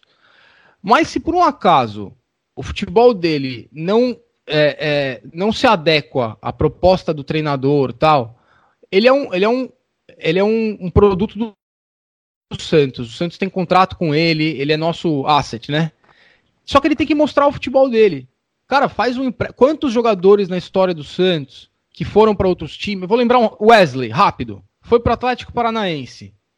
Voltou outro jogador, porque pôde jogar, pôde evoluir. Então, assim, vocês falaram, pô, é difícil na Série A. Mas de repente você tem aí alguns jogadores que não estão sendo utilizados, como o Jobson, que tem um belo valor de mercado, de repente para uma troca por empréstimo de um ano, com um jogador desses que é revelação. Só que você precisa ah, ir pro mercado, cara. Você precisa aguçar, você precisa falar, você precisa. Sentado na mesa não vai acontecer nada. É minha opinião, entendeu? Então, é difícil? É. Mas é, se você for com antecedência, se você começar a procurar realmente as coisas do jeito certo, você mapear junto com o treinador o que vai ou não utilizar para o ano que vem, você tem aí peças para tentar ir para o mercado nesse sentido. E agora, cara, vamos começar a falar de uma coisa interessante que cabe nisso aí, né? Que é o quê? O pessoal falando aqui, deixa eu até achar quem falou. Vamos ver aqui. Uh, que é sobre o time sub-23, cara. O Autuori falou hoje, aqui, ó, o João Paulo Vilela. O que, que, a gente pensa sobre a volta do time B, né? O Autori falou sobre isso hoje e eu acho que esse time B agora se é, é, é, assim vai ter uma importância tremenda para o Santos, cara, porque Jogador até 21 anos, não é isso que ele falou hoje que vai, a gente vai buscar? E talvez seja um perfil de atleta que a gente consiga trazer e preparar para utilizar. Não só a base, mas o time B também no, no time principal, entendeu? Para um time que não tem dinheiro para fazer grandes contratações, é, você tem que fazer uma estrutura muito bem feita interna de base, de time B. Então, eu sou super a favor se a coisa for bem feita e séria. O que, que você acha, Tulio? Perfeito, Rod. É, a gente tem que ter duas coisas de início, que é planejamento e ativos. Ativos seria dinheiro ou jogadores valorizados que, que a gente consiga fazer uma troca. Se a gente não consegue tão rápido ter isso, a gente tem que ter uma base forte e ter um sub-21, um 23, né, que vai ter atletas de 21 anos sendo preparados, seja para é, complementar o elenco, jogar alguns jogos ou simplesmente ter esse ativo para conseguir uma troca é excelente. A ideia, é, quando o Pérez acabou com o Sub-23, nunca me foi, é, nunca foi favorável. Eu sempre, que, sempre quis é uma reformulação. É inaceitável a gente ter um Sub-23 com um goleiro de 32 anos renovando por mais 3 anos. Não, Sub-23 é Sub-23 e ponto. Até melhor que seja Sub-21, porque aí é, literalmente para os garotos, para a gente conseguir fazer essa transição. É, e só para finalizar, você falou de atletas que saíram e se valorizaram do nosso próprio elenco. O Arthur Gomes tem jogado, tem feito seus gols, e o Felipe Cardoso também. Vão compor o elenco ano que vem? Acredito que não, mas são peças que a gente consegue mover no mercado, seja para a gente fazer um lucro vendendo ou emprestando para um outro time, para um próprio Goiás da vida que a gente pode tentar alguma peça. Não digo nem Léo Senna e, e Michel, porque estão muito valorizados. Mas outra peça de qualquer outro clube. Dois jogadores que jogaram na Série A, fizeram seus gols e a gente consegue movimentar, né? Ô Roberto, esse trabalho, cara, do time B, né? E a gente vê exemplos de muito sucesso na Europa, nos grandes clubes que tem o time B e utilizam de maneira brilhante para preparar atletas que chegam muito novos lá e no perfil do time, na cultura, em tudo, né? Então, é, eu vejo como muito importante esse trabalho, né, que aconteça, que seja bem feito, porque Na hora que esse trabalho começar a mostrar resultado, cara, pro mercado, isso vai ser uma porta muito grande, né, para empresários e para atletas dessa idade que vão falar, meu, eu vou pro Santos sim. Assim como a molecada da categoria de base historicamente quer jogar no Santos porque sabe que vai ter chance, que a torcida gosta, o pessoal do time B é a mesma coisa. E a gente não precisa in, é, investir grandes cifras para trazer atletas dessa categoria, entendeu? Então a chance de erro é, pode não ser tão grande, é, principalmente na questão do erro financeiro, né? Então eu não sei, cara. Eu sou a favor desse time B, velho. O que, que você acha? Bom, vamos lá. É, galera, é, vocês precisam, primeira coisa, diferenciar é, o que foi o Sub-23 no Modesto, né, na gestão Modesto Roma, e o que o, o autor disse que é a proposta desse novo Santos B.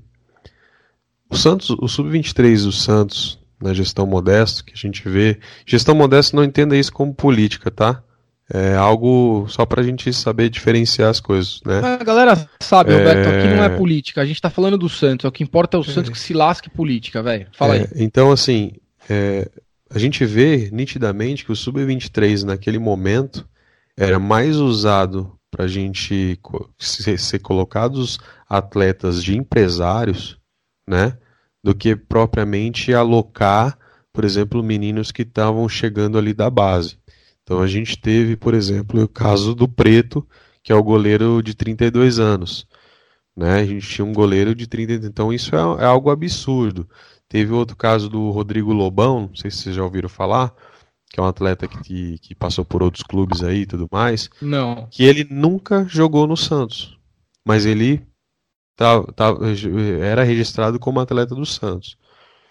Então, existe essa diferença de proposta do Sub-23 para aquilo que o Atuori disse hoje na coletiva que o Santos pretende com o Santos B.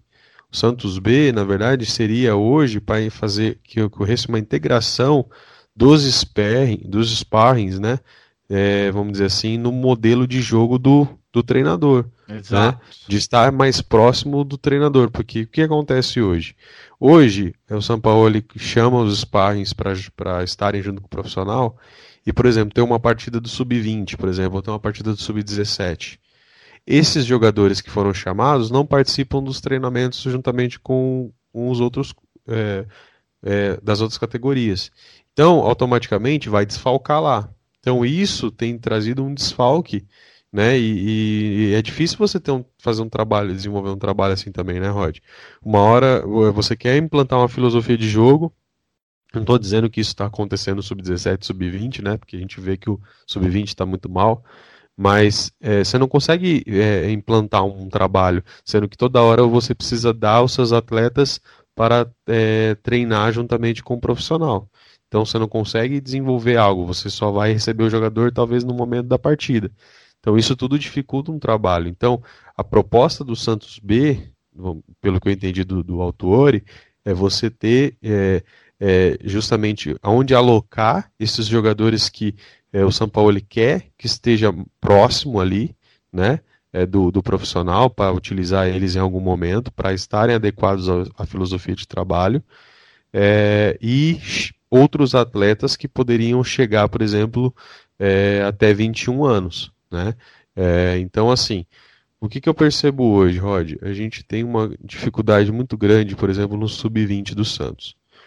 Hoje, só para a gente entender, um lateral e um atacante são improvisados né, como volantes no time sub-20 do Santos. Então isso, volto a falar, é sintomático.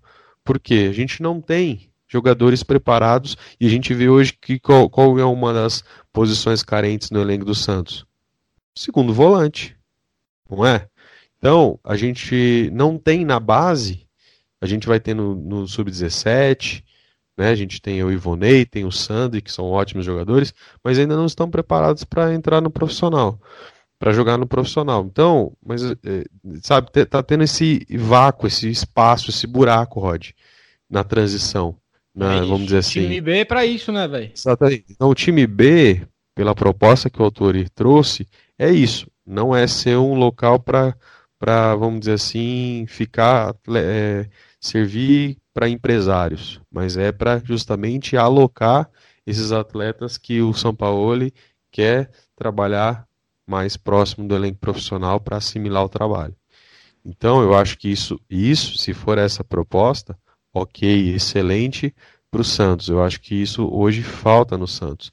Né? É, essa questão de mapeamento de jogadores, Túlio, eu acho que é uma coisa fundamental que o, a gente conseguiu revelar bons talentos, né? É, no mesmo sub-23 na gestão modesta, né? Teve o Pituca, teve o Bueno, ainda que o Bueno esteja numa fase ruim, mas é, foram jogadores ali que de certa forma foram bons para o Santos por um, por um momento. É, eu acho que a gente eh, vai ter essa possibilidade de fazer algo que, por exemplo, não entenda mal eu ficar usando exemplos de outros clubes, mas eu acho que coisas boas a gente tem que pensar. Só para vocês terem um exemplo, o Atlético Paranaense mapeou, por exemplo, lateral Abner, lateral esquerdo Abner, que esteve em uma convocação recente do Sub-23, estava na Ponte Preta, tá lá. Teve o jogador, acho que Paulinho do Oeste, que o Santos chegou a, a eu até comentava isso. Então, assim, são jogadores que, que dá para serem mapeados, o Denner do Juventude, que, e, então são jogadores que davam para ser mapeados para estarem nessa categoria, Rod, para em algum momento servirem a equipe principal. Entende? Então eu acho Sim. que é, essa proposta, se for bem feita e, e, vamos dizer assim, usada de maneira legítima, ótimo. Eu acho que vai, vai agregar. Eu acho que tem um buraco hoje na transição do Santos. Eu acho que a, a, gente vai começar a ver o trabalho dos scouts, tudo isso que está sendo melhorado dia a dia lá no Santos, porque o São Paulo encheu muito o saco com razão, é num futuro próximo aí e vamos ver esse sub, esse sub não, esse Santos B. Eu acho que vai, vai ser bem interessante para a gente, até para quem sabe fazer esse modelo do Atlético Paranaense, que é um modelo europeu e a gente, quem sabe, no, no, no, não sei se no ano que vem, né, Túlio, Roberto, mas no próximo, 2021, a gente podia jogar já o Campeonato Paulista com esse time B, entendeu? E deixar o time profissional fazendo o que deve, que não é ficar jogando estadual, na minha opinião. É, cara, pessoal muito participando aqui, mandar um abração para todo mundo. É, Daniel Camucci aí falando que tem que botar a molecada para jogar, o Ivonei e o Sandri em 2020. É, o Caio Linhares falando justamente, que tem que ter calma com os garotos para não queimar, eu também acho isso. É, o Matheus que não tá aqui, cara, ele é um cara que é muito a favor de, de repente, o São Paulo entender que o histórico do Santos tem que colocar uns caras na loucura lá para jogar que dá certo, né?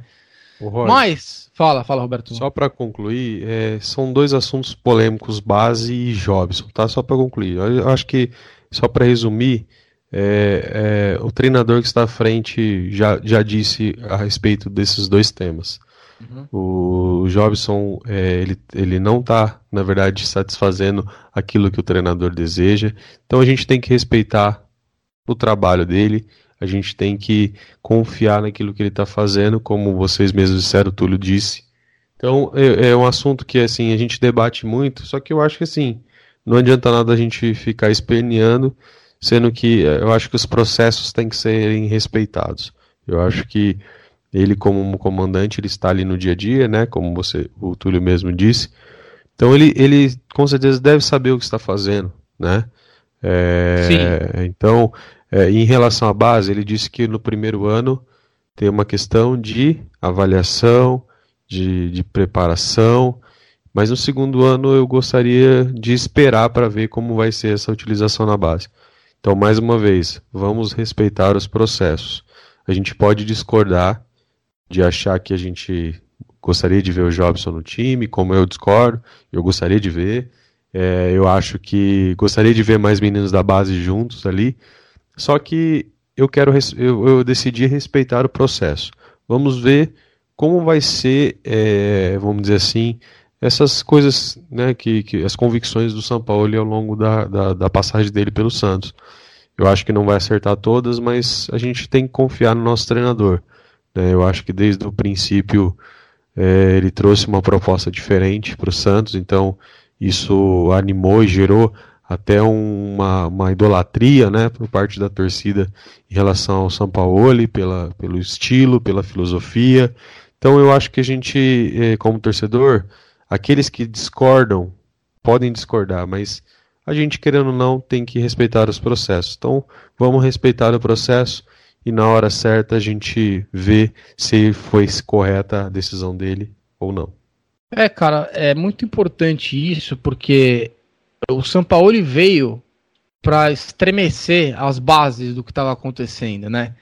O, o, torcedor do Santos, ele é sim um torcedor que gosta de bom futebol, né? A gente, o Santos historicamente tem uma ligação muito bonita com a seleção brasileira, né? E por isso que hoje eu sou um cara super crítico à CBF, à seleção, porque não respeita a história do Santos e tudo que o Santos fez por eles, né? É, mas o Santos estava vivendo uma fase, cara, complicada, né? Uma sequência de trabalhos muito ruins, a torcida estava, sabe, machucada, é, sedenta por algo novo, e a gente não via nenhum, nenhum, assim, nenhuma perspectiva disso, cara, entendeu? E aí o São Paulo ele chegou e mudou a estrutura de tudo. A gente começou a ver jogadores que estavam aí, Jamota, esses caras que estavam desgraçados já pro futebol, basicamente, e o treinador levantando esses caras, fazendo jogar. Os mesmos caras que hoje talvez estejam aí insatisfeitos, reclamando dele no microfone, criando um ambiente ruim. Caras que de repente não lembram que dois, três meses atrás estavam bem, e estavam bem porque o treinador fez isso, porque eles estavam sendo mandados embora do Santos, né? Então, é, eu acho que o São Paulo ele precisa continuar, cara. Precisa ser respeitado o trabalho dele, como você disse, Roberto. São, são etapas, é um processo. É, o torcedor do Santos é um clube, sempre foi um clube de muita vanguarda, cara. A gente sempre foi um clube que mudou o futebol, que ajudou a mudar o futebol positivamente. E eu acho que mais uma vez a gente vai conseguir ver dentro do Santos uma mudança muito grande que vai ser positiva para o futebol brasileiro, né? Então, sabe, Túlio, a gente hoje vê o, o, o Jorge Jesus fazendo sucesso lá no, no Flamengo. A gente já vê clubes aí pensando né, em trazer outros treinadores de fora. É, isso começou. A, a, já tivemos outros treinadores estrangeiros no Brasil, mas essa revolução dos último, do último ano aí começou por causa do Sampaoli, cara, no Santos. Foi o Sampaoli que abriu a, o olho de muita gente, né? Tem uma parte da imprensa muito grande que ainda está incomodada com essa mudança. Não, e quebrou um paradigma, né, Roger? Isso, velho. É, é isso. que torcedor estrangeiro não dá certo no Brasil. Lógico, ah, o São Paulo não ganhou nada. Sim, é o primeiro ano de trabalho, né? Dificilmente você vai conseguir chegar e já ganhar títulos no primeiro ano de trabalho, né? É, ainda mais que a gente com um elenco que não é vamos dizer assim, top, né? Dos tops. Não, não é um elenco para ser campeão, é, Roberto. Exatamente. Tanto que não foi nenhum ano, entendeu? É sim, é isso. Sim, sim. Mas eu acho que ele quebrou, ele veio para quebrar, quebrar paradigmas, né?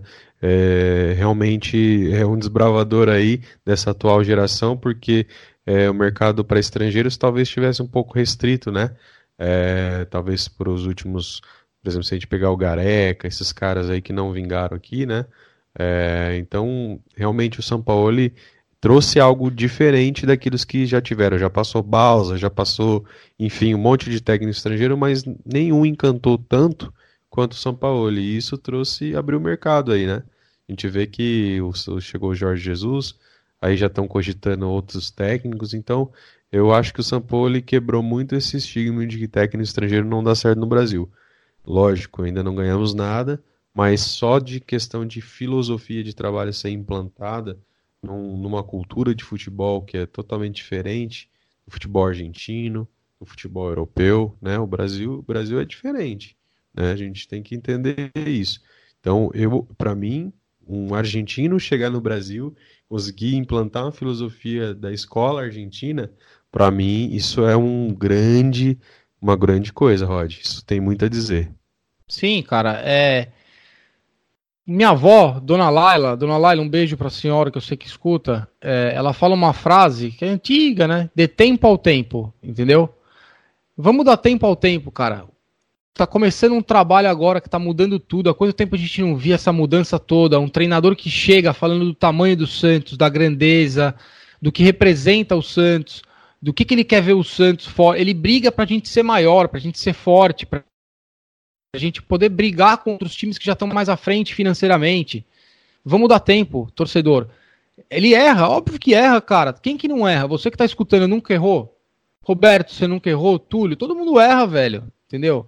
Só que eu acho que a gente tem que dar paciência para ver até onde esse trabalho vai, cara. Pode ser que a gente se dê muito bem, entendeu? Então acho que vale uma aposta, vale a paciência, vale saber que nem todo ano a gente ganha tudo.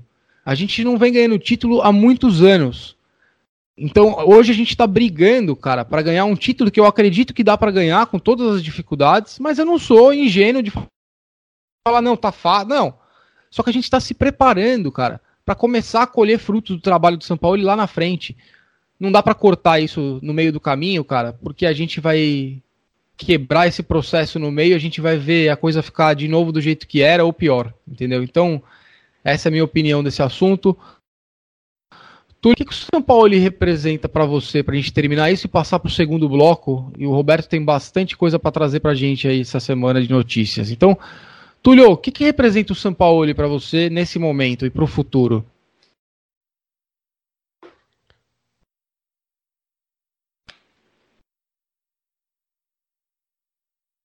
Robertão, acho que o Túlio não tá aí, cara.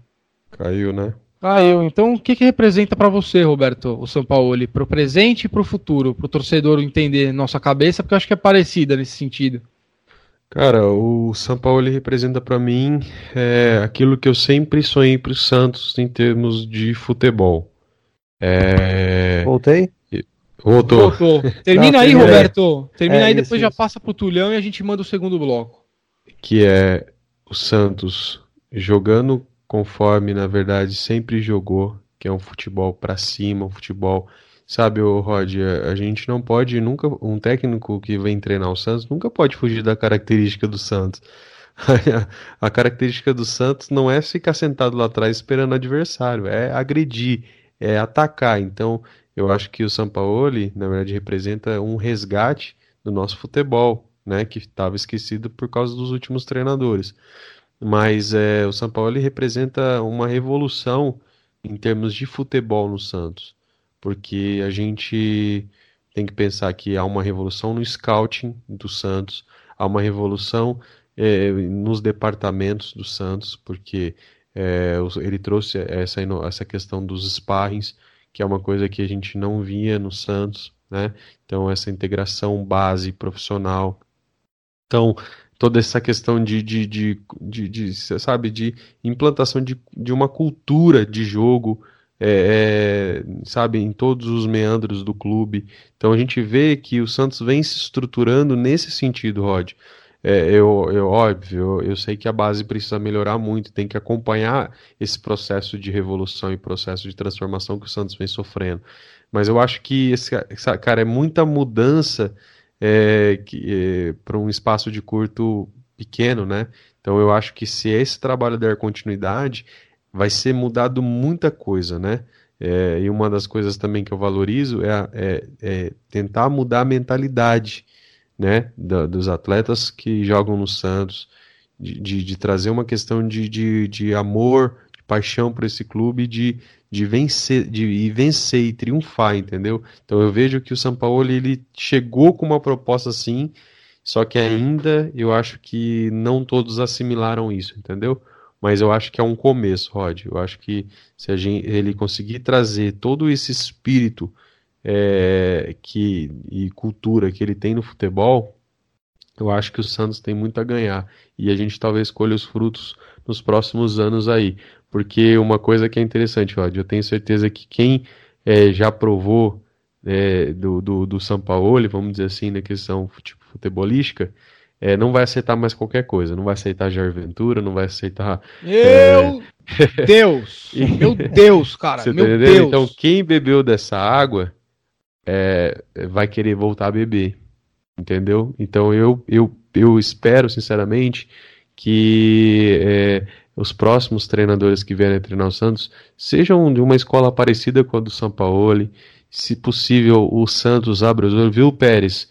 Se você ouvir esse programa, não sei se você vai ouvir, ou se alguém que for próximo você ouvir, é, prepara alguém, prepara alguém. A gente tem que começar a preparar de, de, de na, não tem que sair contratando estrangeiro. A gente tinha que estar tá preparando alguém, tinha que estar tá colocando alguém na bota do São Paulo para assimilar toda a filosofia de jogo dele, toda a filosofia de trabalho para se aí, para primeiramente aplicar na base, talvez como um técnico ali da, da, base, mas depois como um auxiliar técnico, como um futuro treinador do Santos, entende, Rod? Tem que ser mais inteligente. Você tem a oportunidade de ter um grande treinador ali que você poderia colocar alguém para estar tá ali para absorver todo esse processo, mas a gente vê que não, não, não isso não acontece. Então, é, gestores do Santos, sejam inteligentes, para que a gente não tenha que sair gastando uma bala para contratar um técnico estrangeiro de ponta, né? É, então, pensem nisso. Pensem é, nisso. Cara, Roberto, muito importante isso. Espero que quem esteja escutando aí leve em consideração o que você está falando. E eu acho que entra aí o trabalho do, do time B. É, além de ter um treinador próximo do Sampaoli, para fazer isso que você está falando, que é o que o, o, eu estava escutando em alguma rádio hoje, algum programa, não tenho certeza, falando o quê? Que o, o Guardiola já avisou que não fica lá, né, depois do contrato. E eles já contrataram um treinador que está trabalhando com o Guardiola. Os jogadores já sabem que o treinador que vai assumir quando o Guardiola sair. Tanana. Então é isso que você está falando. Tem que se preparar. Esse time B tem que ser um, um treinador com um perfil parecido com o São Paulo para fazer já o time jogar igual. Então, gente, se vocês não querem voltar para aquela nhaca de sempre, desses treinadores brasileiros aí, principalmente da geração anterior aí, tem uns caras novos que eu acho que tem que valorizar também, porque o futebol brasileiro sempre ensinou muito para todo mundo. É, mas a geração dos treinadores um pouquinho mais antigos, eles são muito metidão, os caras não aceitam nenhuma crítica, coisa nova. Então, vamos, vocês não querem voltar para esse cenário? Vamos ter paciência, torcedor do Santos, e vamos fazer, cara, o que o Scratch aqui, eu acho que é Scratch que fala aqui, tá falando, que é uma coisa que eu sempre sonhei, cara. Eu sonho com isso, que é o quê? O Sampaoli vai ser o que o Simeone tá sendo pro Atlético de Madrid, só que tem que ter paciência e continuidade do trabalho. E aí ele ainda completa.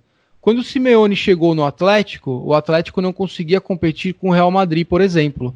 O cara chegou, mudou a filosofia em geral do clube. O Atlético de Madrid não é guardadas as devidas proporções, Europa, Brasil, ele não consegue competir financeiramente com, a, com Barcelona e, e, Real. Só que o trabalho do cara de longo prazo dá, né, surge, é, é, traz fruto. Torcedor do Santos, vamos ter paciência. Túlio, agora que você voltou, o é, que, que você representa o São Paulo para você? E aí vamos, vamos passar para o segundo bloco, Robertão, The International. Não, vocês resumiram super bem. É, ele representa o que? A possibilidade do Santos com uma renda, com uma receita anual três, quatro vezes menor, brigar lá em cima, em nove meses de trabalho. O Santos tem 200 e poucos milhões de renda, de receita anual, contra 750, 800 milhões. E a gente briga com esses times. Então ele representa a possibilidade do Santos brigar agora e no futuro e do crescimento de anos que o Santos teria em pouco tempo, né? Melhorando setores do clube.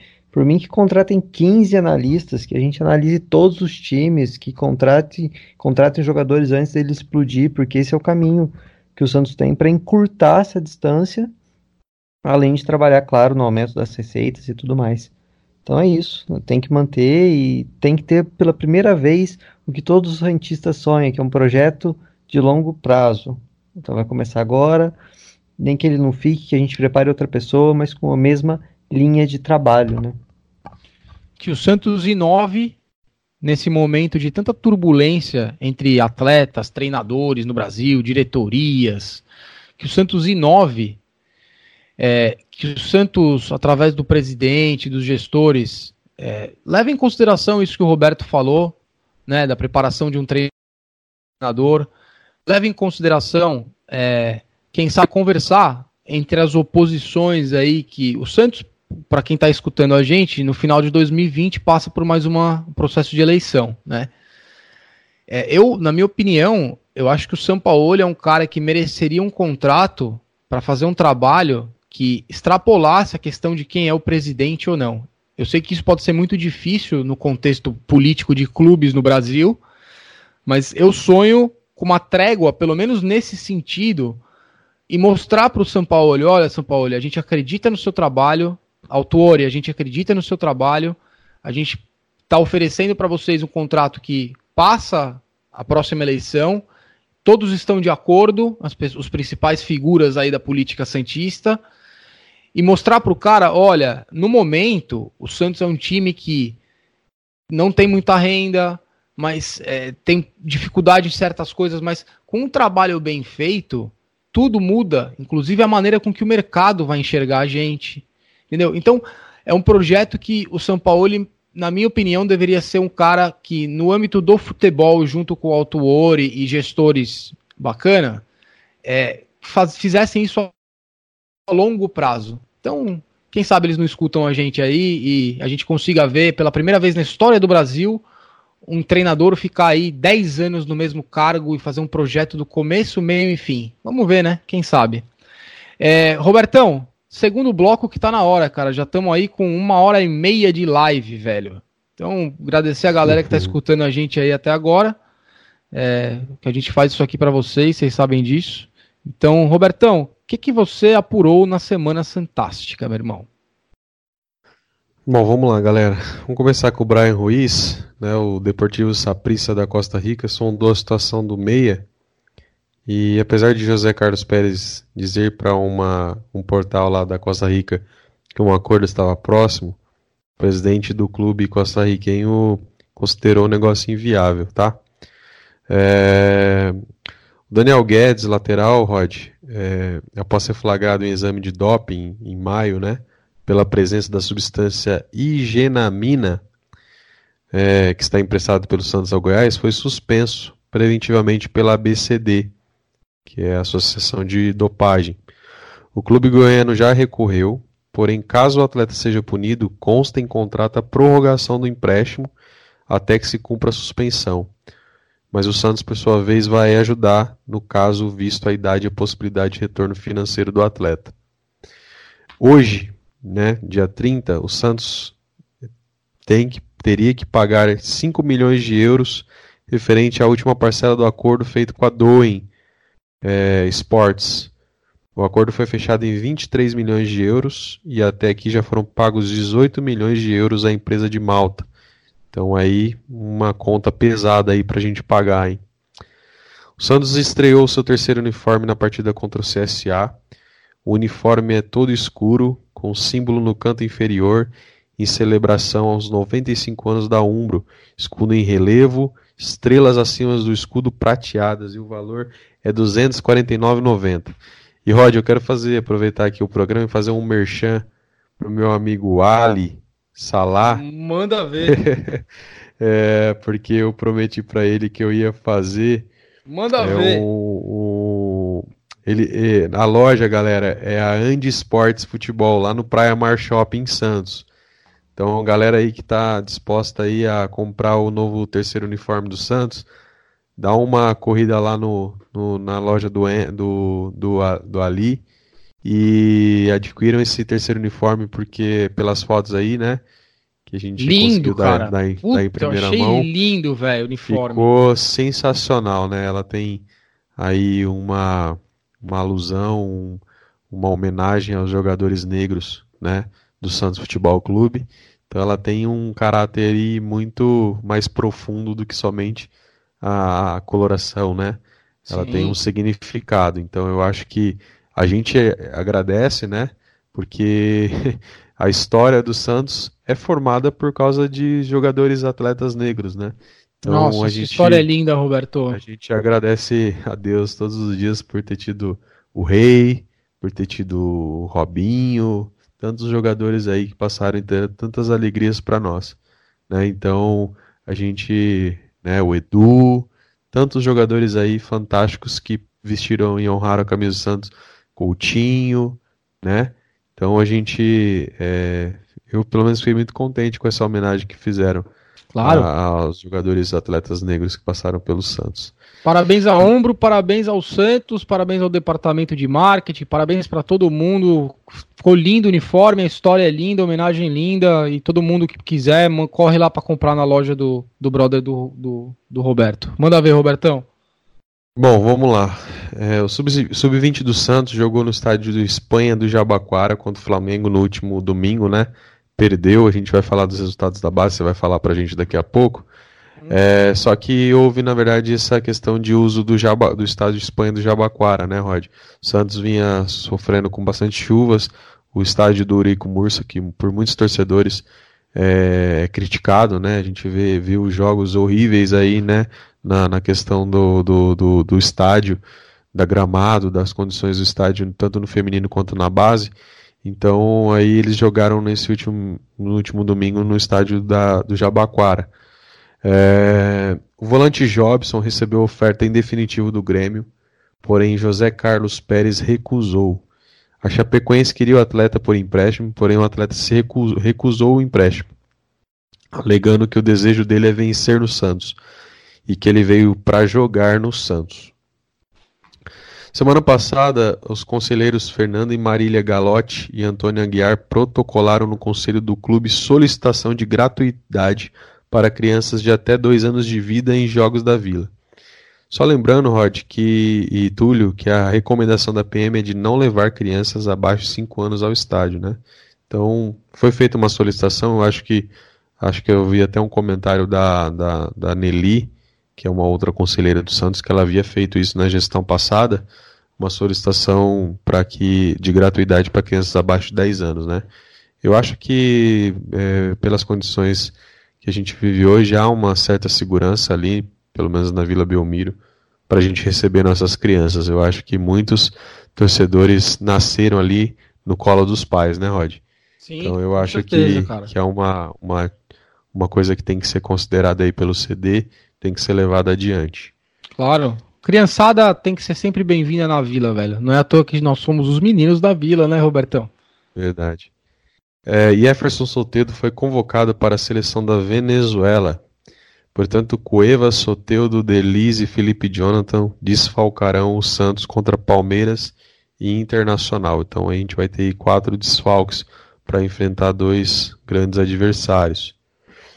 É, Sim, o Paulo Autor ele teve um pequeno atrito, viu, Rod, com, com o Jorge São Paulo a respeito dos chamados sparrings, né? Eu acho que foi esse pequeno atrito acho que levou o Santos a, a, a pensar no que fazer, e a solução foi o Santos B, né? É, porque o diretor do Santos viu que a categoria é prejudicada pelos, pela ausência dos atletas em treinamentos com um profissional. Então eu acho que o Santos B veio para tentar apaziguar essa situação, né?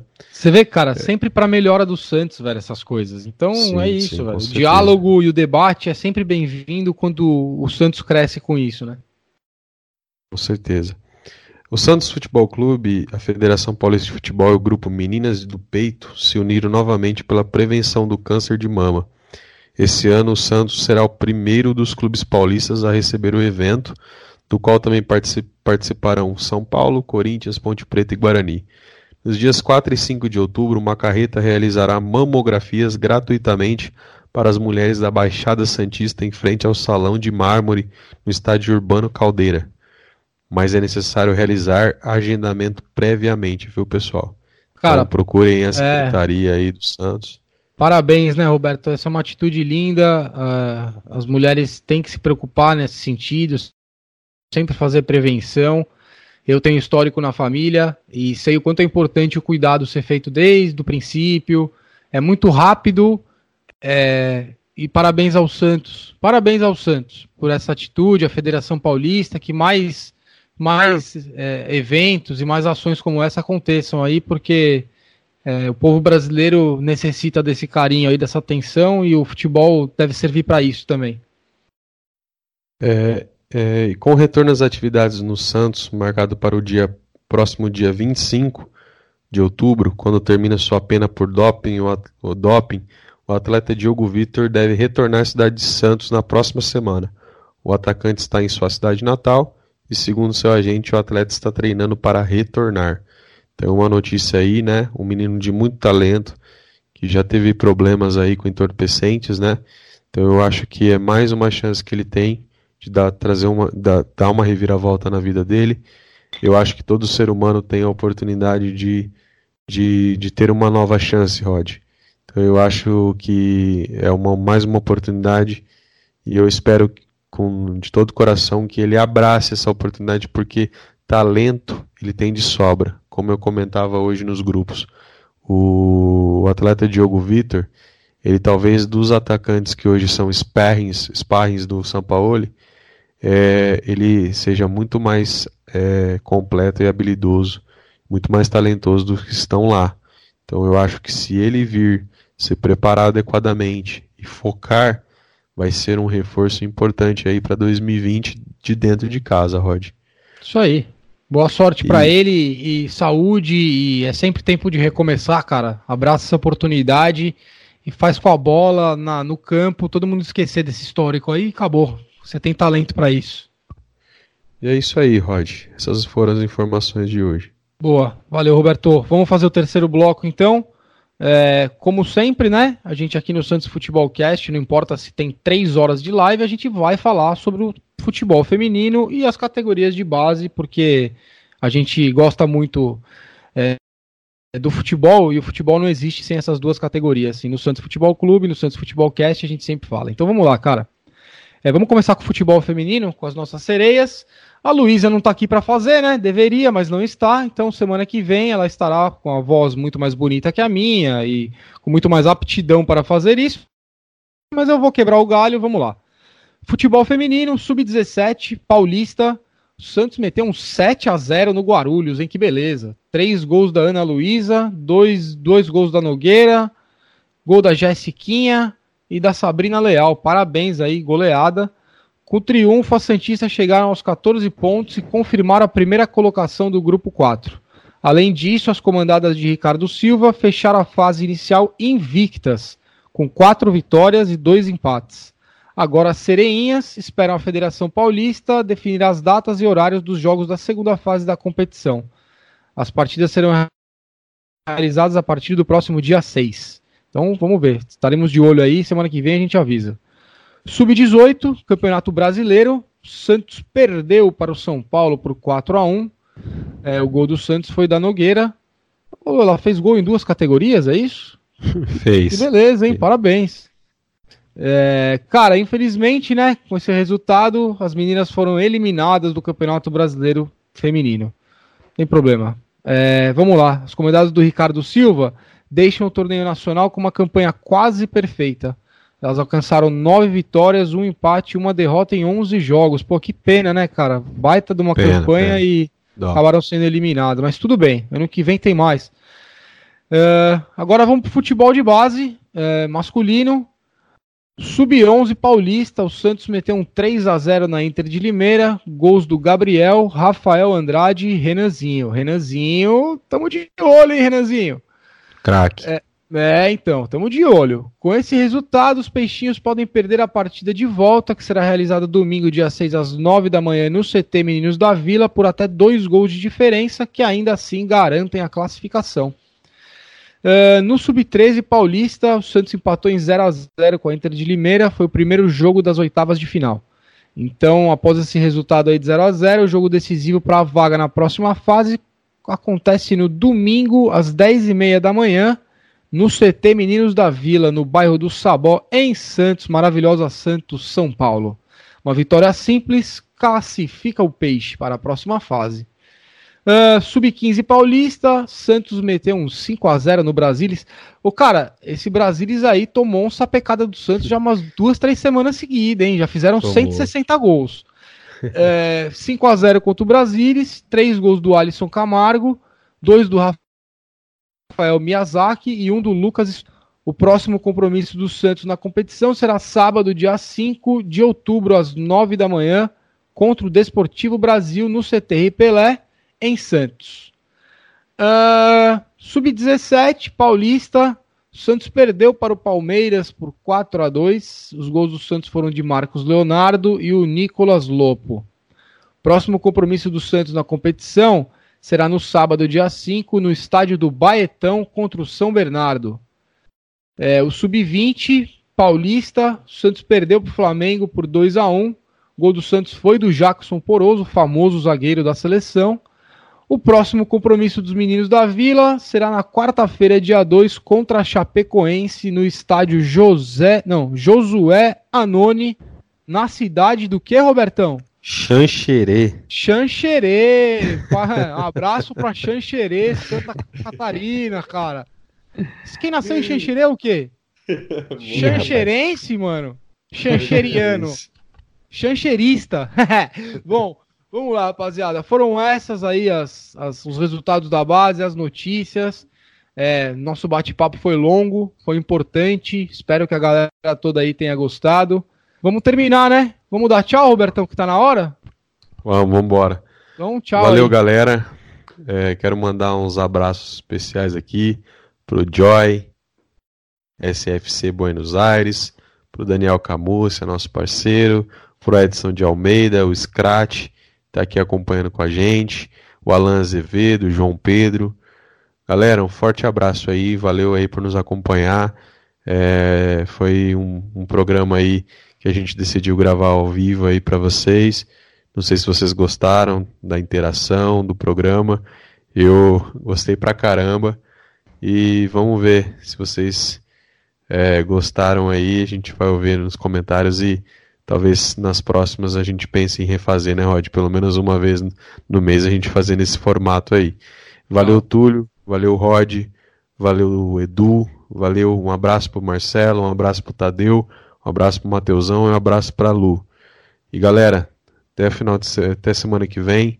Se Deus quiser, com uma, mais uma vitória aí é, em cima do Vasco, a gente se consolidando para enfrentar o Palmeiras bem. E tamo junto, pra cima. Vamos pra cima. Valeu, Robertão. Túlio, seu, seu tchau aí pra rapaziada. Um abraço para todo mundo, um abraço para quem ouviu a gente, para quem vai ouvir ainda. Peço que comentem se gostaram da ideia, deem sugestões para que a gente pode, para que a gente pode melhorar. E vamos que vamos. Vasco sábado, né, o jogo. Vasco não é um time bom, é um jogo muito mais duro pelo estádio, pelo local, do que pelo próprio time. O Santos tem condição de vencer lá sim e ir embalado para o clássico. De resto, um abraço para todo mundo, até semana que vem. Valeu. Valeu, Túlio. Bom, rapaziada que estava aí com a gente até agora, nossos ouvintes, santistas do mundo todo, para vocês. A gente desculpa qualquer erro, mas a gente quis fazer ao vivo, porque os caras falam que quem sabe faz ao vivo. A gente não sabe muito, mas fez ao vivo. Então, espero que vocês tenham gostado. É, participem aí, continuem mandando as perguntas, comentem, sigam a gente aí nas mídias sociais, nas plataformas de podcast, Spotify, Deezer, Apple Podcast, Google, também tudo quanto é lugar aí para vocês. É, quem tiver aí escutando a gente, desliga agora, vai escutar lá o Só Santos, vai lá assistir eles que vai falar do peixe, é sempre bom. É, vai escutar aí o, o, o, Alex Frutuoso do Canal 10, como eu disse, o, o Felipe Noronha. Valorizem os Santistas que fazem isso para vocês, porque se depender da mídia normal, vocês não vão ter acesso a quase nada do Santos, vocês sabem disso. Então, essa live foi para todos vocês.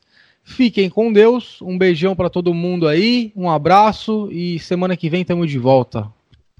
Valeu, valeu, rapaziada. Valeu, galera.